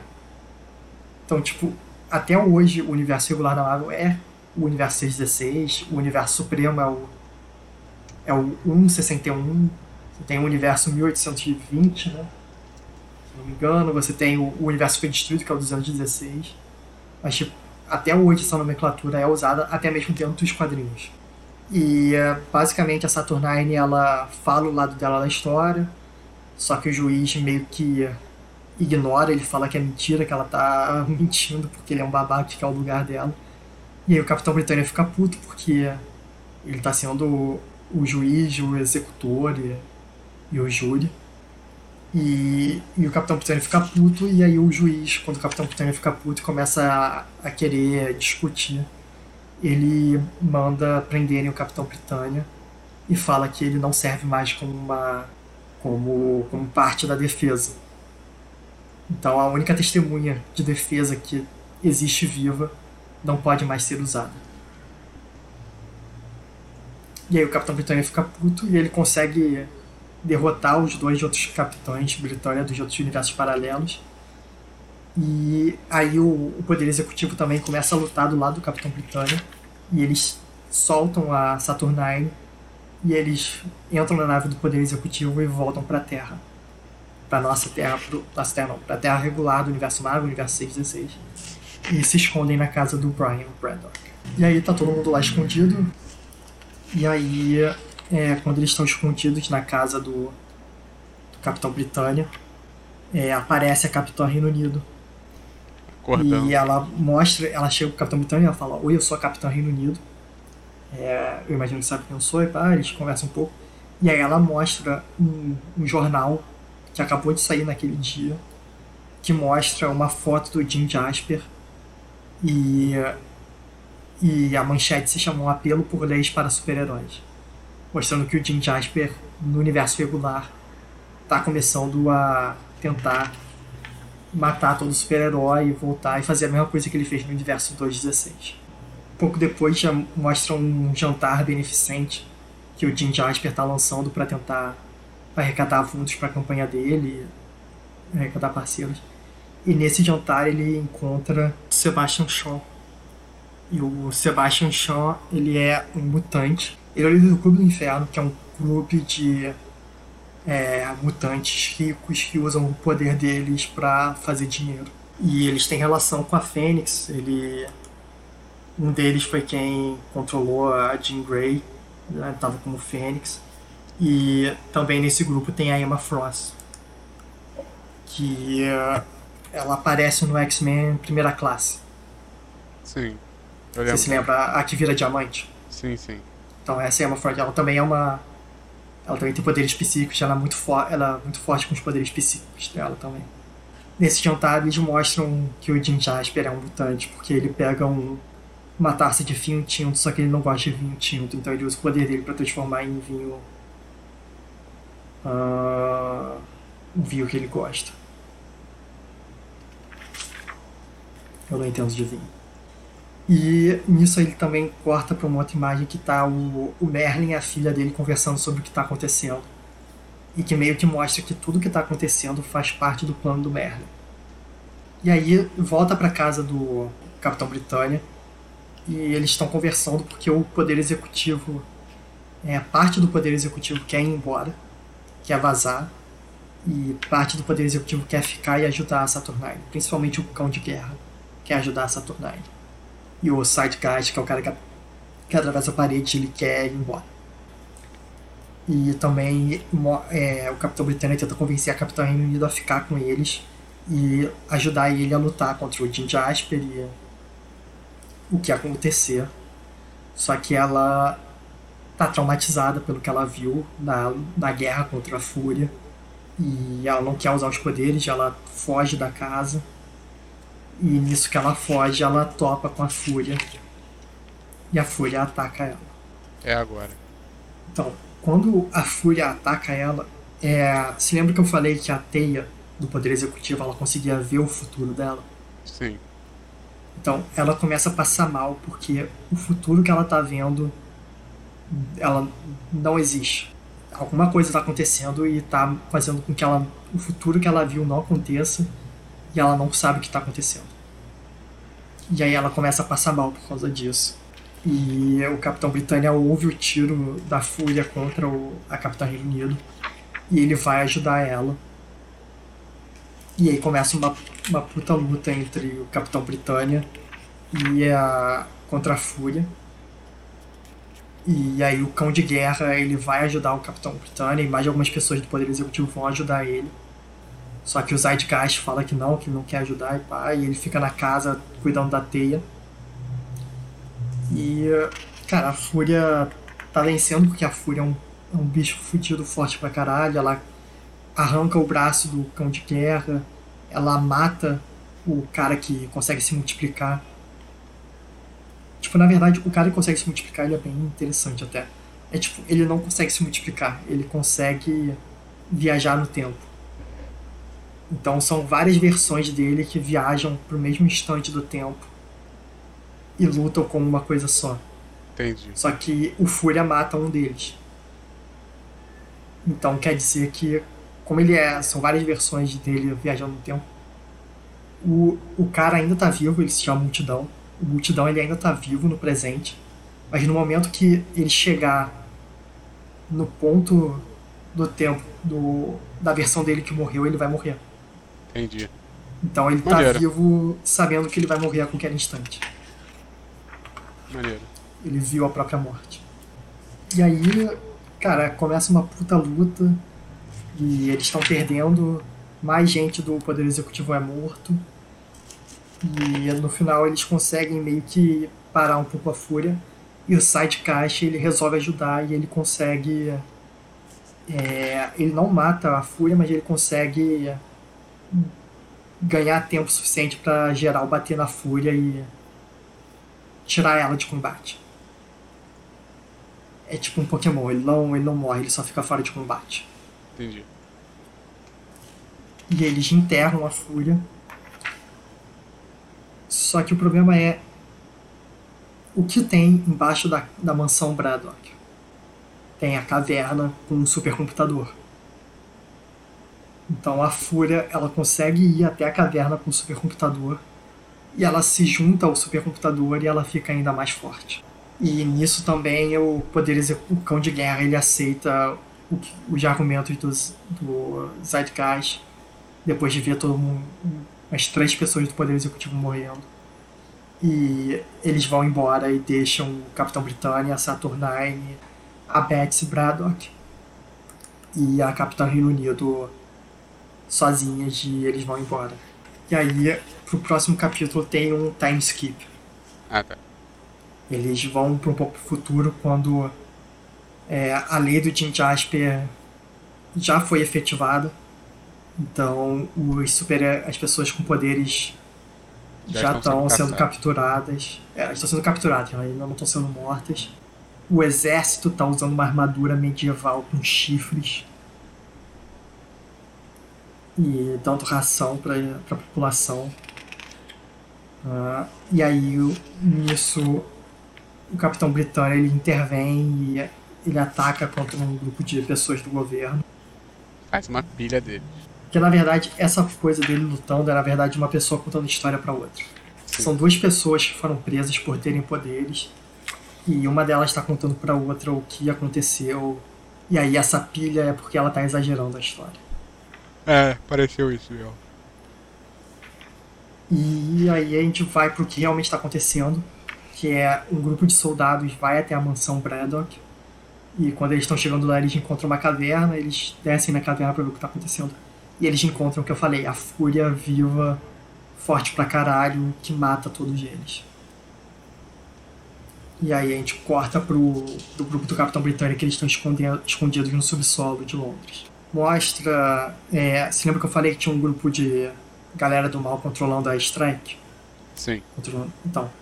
É, esse grupo ele vai tentar falar com o Jasper, porque eles acham que o Jasper é só um cara, um político qualquer. E quando eles chegam lá, ele. O Jasper já tá maluco. Ele já tá doidão com poder e ele mata geral. Enquanto usa um chapéu do Mickey. É. Ele é maluco. Dá pra ver. Depois de um tempo, o governo encontra o, o grupo do Capitão Britânia escondido. E ele já tá eles, eles matam o namorado da Betsy. É, ah, é, nisso o Capitão Britânia tinha ido atrás do Jasper. Então ele não tava com eles, estava só a Saturnine, a Capitã Reino Unido, a Betsy e o namorado. É, os soldados matam o namorado da Betsy e ela fica meio pirada com isso, tá ligado? Ela fica meio que. Qual é a palavra? Surtado. Não, é quando você tem bater, correr e congelar, né? Ah, tá. Então ela meio que fica paralisada, sem saber o que fazer. E aí o governo, os caras do governo capturam ela e colocam ela na prisão de pessoas com superpoder. Ela fica tipo incrédula, eu entendi o que você quis dizer. Isso. Congelado. Tá. É. E, aí nisso o Capitão Britânia ele tá chegando perto do Jasper e o Jasper já tá ficando loucão, então tipo, tem pessoas pegando fogo na rua, tem pessoas que fazem parte da parede, ah, tem um soldado flutuando, tem uma pessoa com pessoas saindo, pequenas pessoas saindo de dentro dela. Mas não tipo um parto, mas sim da cabeça, do braço, das costas. E. Uh, yeah. Enquanto ele tá fazendo isso, a Saturnine tá tentando convencer a Capitã Reino Unido a ir ajudar ele. E ela faz isso socando a cara da Capitã Reino Unido. Até ela revidar. E a Saturnine fala: Boa, você me deu um soco na cara. Vai lutar ao lado do Capitão Britânia. Você chegou na página que aparece o Jim Jasper. Sim, grandão, muito foda. E aí começa a luta final. E o Capitão Britânico encontra o Tim Jasper e o Tim Jasper ele tá usando todo o poder dele. E ele leva o Capitão Britânia numa creep mental. É, ele mostra o Jackdaw, ele mostra o Saturnine, ele é, mostra tudo o que aconteceu no outro universo. E aí quando o Capitão Britânia ele percebe que ele tá num sonho, ele sai do sonho e ele acorda num hospital e a pessoa que tá do lado dele fala que ele tava num coma já há anos e que ele finalmente acordou. E quando o médico vai ver ele, o, o Brian ele percebe que tem alguma coisa errada e ele sai desse sonho também e ele acorda em outro sonho. Isso vai acontecendo e o Jim Jasper vai fudendo com a mente dele, vai levando ele por várias outras ilusões, onde ele mata o Capitão Britânia em todas elas. E isso vai acontecendo até que a Fúria encontra o Capitão Britânia. E aí a Fúria começa a lutar contra o Capitão Britânia, enquanto o Jim Jasper está só observando essa meio que dimensão paralela que o Jim Jasper criou dentro do escritório dele. E enquanto eu, o Capitão Britânia está lutando com a Fúria, o Jim Jasper aproveita o tempo para criar a gangue maluca do barro, uma analogia aí à criação cristã. E no final, o Capitão Britânia ele quase morre, ele está quase morto.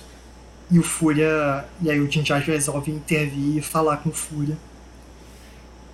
E o Fúria tenta matar o Jin Jasper, só que o Jin Jasper é um mutante nível Omega. Então ele sobrevive. Só que a coisa do Fúria é que ele sempre se adapta. Então, toda vez que o Jin Jasper, o Jin Jasper morre, aí ele volta à vida, ele mata o Fúria, o Fúria se adapta e volta à vida e ataca o Jim Jasper, ele quase mata ele, e eles ficam nesse vai e volta um bom tempo. Nisso o universo está basicamente se desfazendo por causa do poder do Jim Jasper. E o Merlin morre por causa disso. What? Porque o universo está se desfazendo nesse jogo. Aí ele morre. É, não é muito explicado. Isso aí. Beleza. Cara, essa é a minha interpretação do que acontece. Que é o que nós sabemos. No final, é, o Jim Jasper e a Fúria eles se matam um ao outro, basicamente. Na real, o que acontece é que o Jim Jasper ele ele começa a toda vez que a Fúria se adapta ele começa a trocar de universo. E no final ele vai para um universo onde não existe nada. E quando ele chega nesse universo, a fúria destrói a mente dele e volta para o nosso universo, tendo matado o Jim Jasper. Só que com isso a fúria ficou extremamente fraca. E aí o Capitão Britânia consegue matar ela. Junto da não, não é ele sozinho, ele, ele vai matar a Fúria, só que a Fúria consegue dar um golpe assim, consegue virar meio que o, o momento da batalha. E aí a Capitã Reino Unido termina a luta, destruindo a Fúria. Essa mulher não fez nada o tempo inteiro, né? Puta que pariu, É. só ficou olhando. Ela fez o golpe final. E aí, no final, depois que ela faz isso, a Saturnine tem uma cena que ela vai até o corpo do Jim Jasper e ela coleta um pouco do sangue dele. Isso vai aparecer de novo daqui a pouco. É, depois que isso acontece, a Saturnine, a Capitã, Brit- o Capitão Britânia e a Capitã Reino Unido são teletransportados para o extramundo, onde está acontecendo o funeral do Merlin. E nesse funeral. Mas eu não entendi Merlin- como é que o negócio ficou fraco depois. Cara, por causa do Jim Jasper mudando de universo. Era tipo, o Jim Jasper tava se adaptando a atacar a Fúria e a Fúria tava se adaptando a atacar o Jim Jasper. Tá, mas de qualquer forma, ela por definição teria que continuar forte, tá ligado? Ficar mais forte ainda. Sei, não, pra mim faz sentido, cara, porque ele ficou. Ele conseguiu finalmente, só que ele também ficou. Tipo, ele chegou no ponto que ele conseguia matar o Jim Jasper, então. É, faz sentido pensar que se o Jasper não tivesse morrido, ele ia conseguir matar a Fúria. Então a Fúria teria sido enfraquecida o suficiente pelo Jasper, se pá. Tá. Quem é aquele ali? É o Rei Arthur? Ah, aquele ali carregando o caixão. Isso, à direita. Ah tá, é o Rei Arthur. Ok, E a pessoa na frente é a filha do Merlin. imaginei. E todas as outras pessoas ali são capitães Capitães. Britânia, É. de diferentes realidades.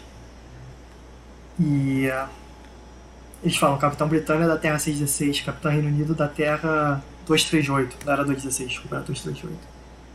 É a Opa Luna Saturnine. Ela é da Terra 9.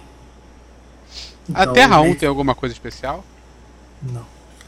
Você imaginaria que sim, mas não. Assim, tem uma. Eu não tenho certeza se isso é confirmado, mas.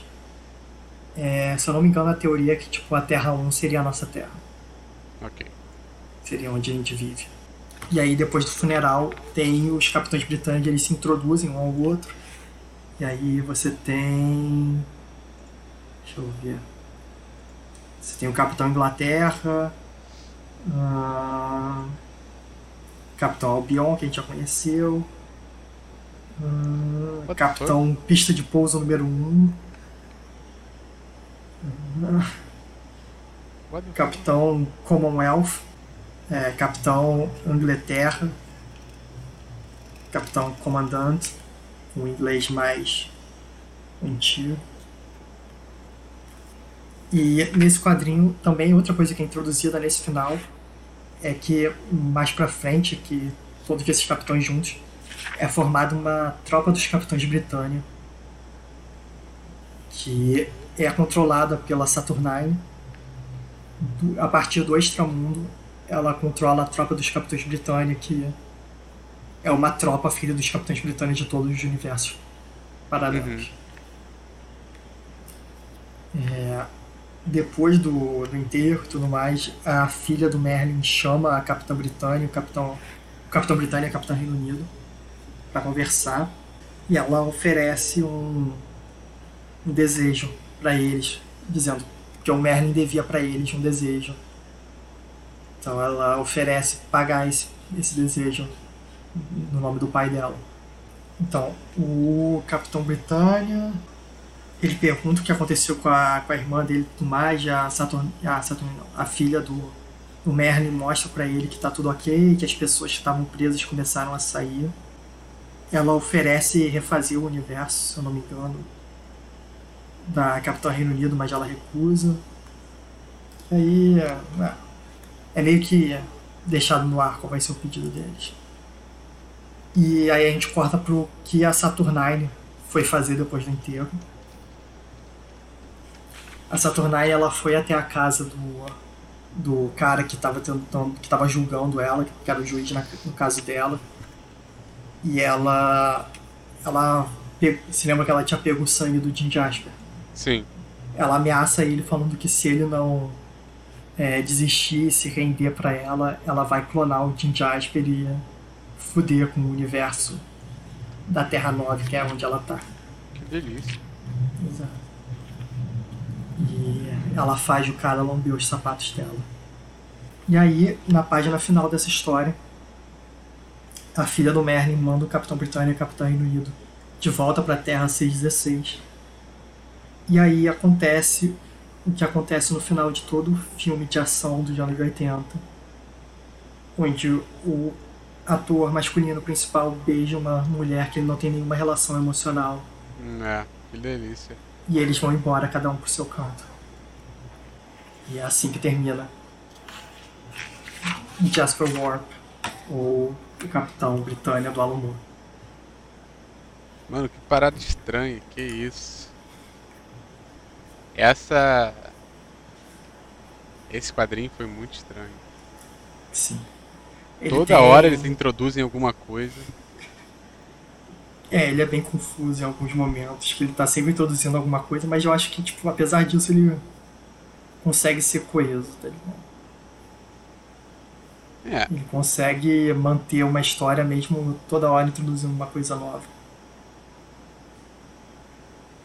é.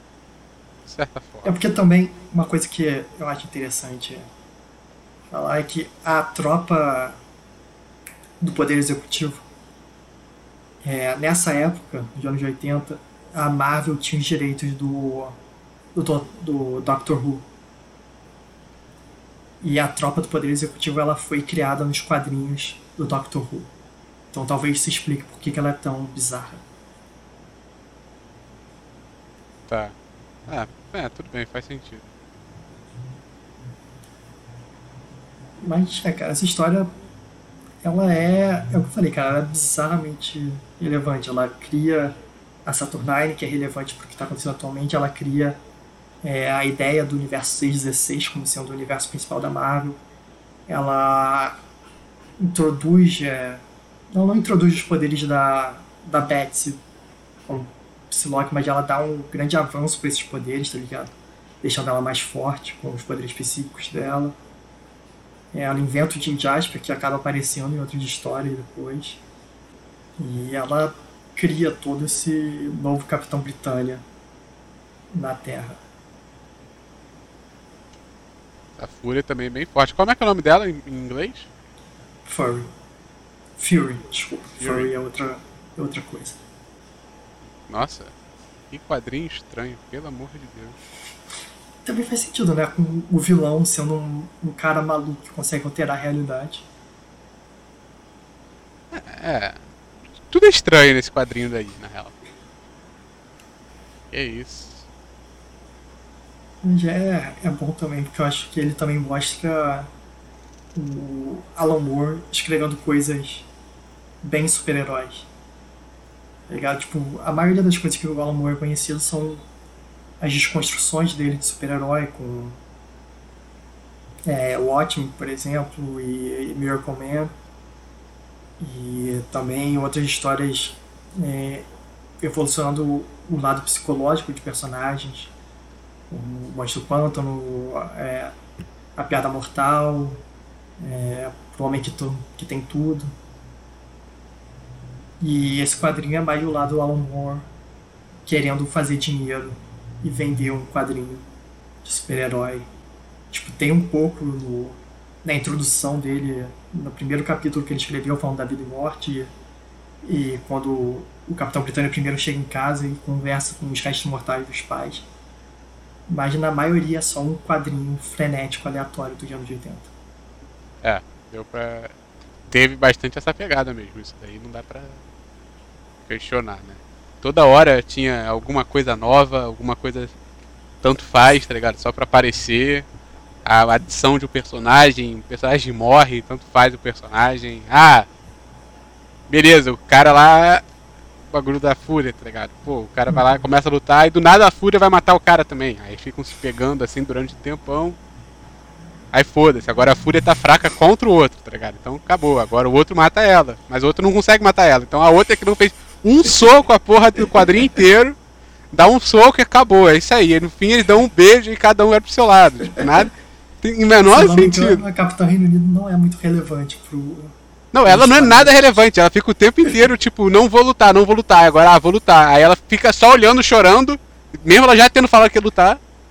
Aí não, foda-se. Agora eu vou dar um soco, porque o meu, porque o cara vai morrer. Agora sim eu vou dar um soco.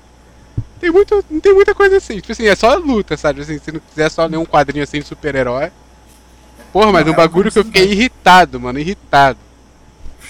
Toda hora, tipo, não tinha um quadrinho, tipo assim, a edição era separada em várias várias publicações diferentes, né? Ou seja, Sim. É que os é nossos, nossos ouvintes não estão. Não, não, não, acompanharam que nem eu, mas, por, por, exemplo, o Alvarez, ele. Eu acho que ele tem eu a edição. a versão impressa que eu comprei na promoção por 10 reais. Mas sim, o Jorge, como a gente, tá, como a gente grava à distância, eu tive que encontrar uns, alguma forma de mostrar para ele. Acabou sendo da forma como eles foram impressas em Nos Estados três Unidos. quadrinhos diferentes. É, que era uma bosta. Era assim, cada edição cada capítulo estava em um quadrinho diferente. Em, em edições diferentes, né? Aí, tipo assim, aí. Eu não sei quantos capítulos são, sabe? 20? Alguma coisa assim. É, são, muitos, assim. São muitos, são, muitos capítulos. É do Marvel Super Heroes 377 a 388, do Daredevils 1 a 11 e do The Mighty World of Marvel 7 a 13. É, então, são uns 26 capítulos por aí, tá ligado? Ou seja, nos primeiros 10 era cada umas 4, 5, sei lá, umas 5, 6 páginas, alguma coisa assim. Aí Depois a cada 5, 6 páginas eu tinha. Oi? Depois já mais 10. É, aí a cada 5, 6 páginas eu tinha que mudar pro capítulo seguinte, né? Porque era cada, cada, cada edição tinha três histórias diferentes. Aí uma delas era essa que a gente estava vendo. Aí tá, aí depois de 10, 10 capítulos assim, eu tive que mudar para outro quadrinho, que passou a ser publicado em outra edição. Aí tá. Aí lá era 10 páginas mais ou menos. Aí no fim era outro quadrinho também de 10 páginas por capítulo. Porra, que porra chata. Que isso. Nossa, tá mudando também, toda hora. Eu acho que isso é um, parte do motivo pelo qual você falou, que parecia muito aleatório, parecia muita coisa do nada. Porque eles tinham que manter a atenção da pessoa, mesmo só tendo de 5 a 10 páginas pra contar a história por mês. É, era por mês? Era por mês. Porra, puta que pariu. Caraca, de, de mês em mês pegar uma história, um capítulo completamente. Porra, desconexo. Pô, tu, teve uma hora que eu tava. Que o Alvarez mandou o link ali pra, eu- pra eu ver. Eu, pô, esse, esse capítulo aqui dá certo? Pô, parece que não tem nada a ver com a história que eu tava vendo mês passado. No caso, eu, porra, puta. Olha, gente, complicado desse jeito daí. Cara, muito estranho. Muito estranho. Pelo amor de Deus. E essa fúria daí, igualzinho ao Apocalipse. Ao... Como é que é que a gente falou? antes? Apocalipse. Apocalipse, né? Não, é Apocalipse da DC. Isso, Apocalipse da DC. Porra, igualzinho, é a mesma porcaria. Só que o Apocalipse da DC não. Quando se adapta a um, não fica fraco ao outro, tá ligado? Então. Mas já, basicamente é. Eu não tinha pensado nisso, mas sim, a Fúria é basicamente o Apocalipse da Marvel. Só que quando ela se adapta a um, ela fica fraco pra outro, né? É por Aconteceu isso, cara. agora. Ela foi enfraquecida, cara. Você tem que. O quadrinho tem isso. Quadrinho, porra do caralho nenhum, que isso. Mas, outra coisa, o que você achou da arte? Eu, pessoalmente, eu gosto bastante da arte desse livro. Eu acho que tipo, os close-ups na cara do Capitão Britânia são muito bons. E eu acho que as feições dos personagens são bem feitas. Obviamente tem uma questão de ser o estilo dos anos 80 e tudo mais, não é tão.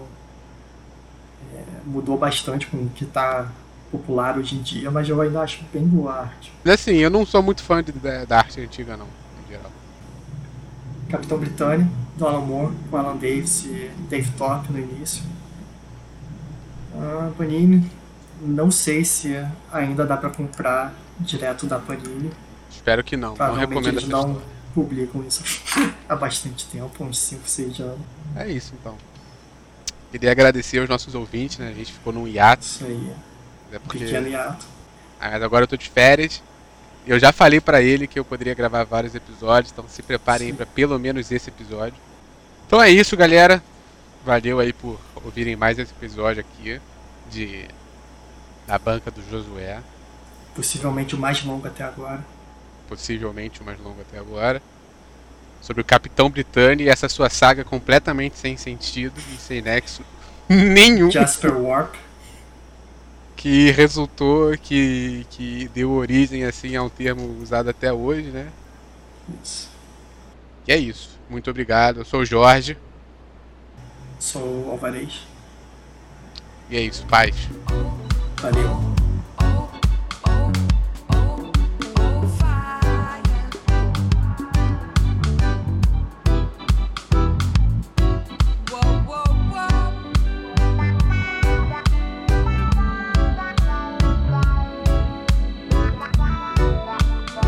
Caralho, isso é um Isekai. O que é isso mesmo? Isekai é um, é um tipo de. um estilo de mangá e anime, onde o personagem principal ele é mandado para um universo paralelo, normalmente medieval, é, com superpoderes, e ele é, é o fodão desse universo, ele tem que derrotar o grande cara do mal. Parece isso. Então, esse Capitão Britânia ele foi para um universo paralelo, ele tem superpoderes, ele tem que derrotar o cara do mal e ele se casa com uma elfa. Capitão Britânia é um personagem, é protagonista de um Isekai.